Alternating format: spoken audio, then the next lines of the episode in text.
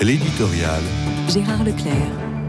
L'effet de surprise et même de sidération provoqué par la soudaine offensive du Hamas contre Israël déstabilise bon nombre de nos représentations et idées toutes faites.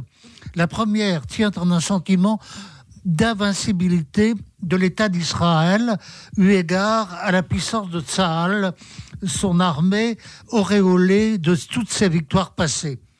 Sans doute, sa réaction a déjà commencé et l'adversaire ne pourra sans doute pas outrepasser certaines limites. Il n'empêche que l'on s'interroge partout sur la défaillance des services de renseignement, d'ailleurs aussi bien israéliens qu'américains.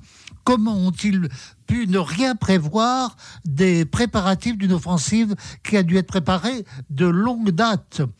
Par ailleurs, comment maîtriser ce territoire singulier de la bande de Gaza d'où est venue l'offensive.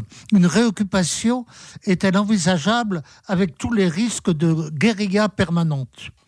Autre déstabilisation, celle qui concerne les progrès diplomatiques réalisés ces derniers temps avec l'appui des États-Unis l'Arabie saoudite, qui s'était rapprochée d'Israël, n'a pas formellement condamné l'attaque du Hamas et n'entend pas se faire distancer par l'Iran sur le leadership par rapport à l'islam. C'est donc l'espoir d'une recomposition du monde arabe en faveur d'un règlement du différent israélo-palestinien qui s'estompe. Et comment ne pas se préoccuper des conséquences de cette aggravation du conflit sur notre propre situation intérieure? Une des raisons qui explique l'attitude controversée du parti de Jean-Luc Mélenchon tient à l'importance de son électorat musulman. Il serait hypocrite de le cacher.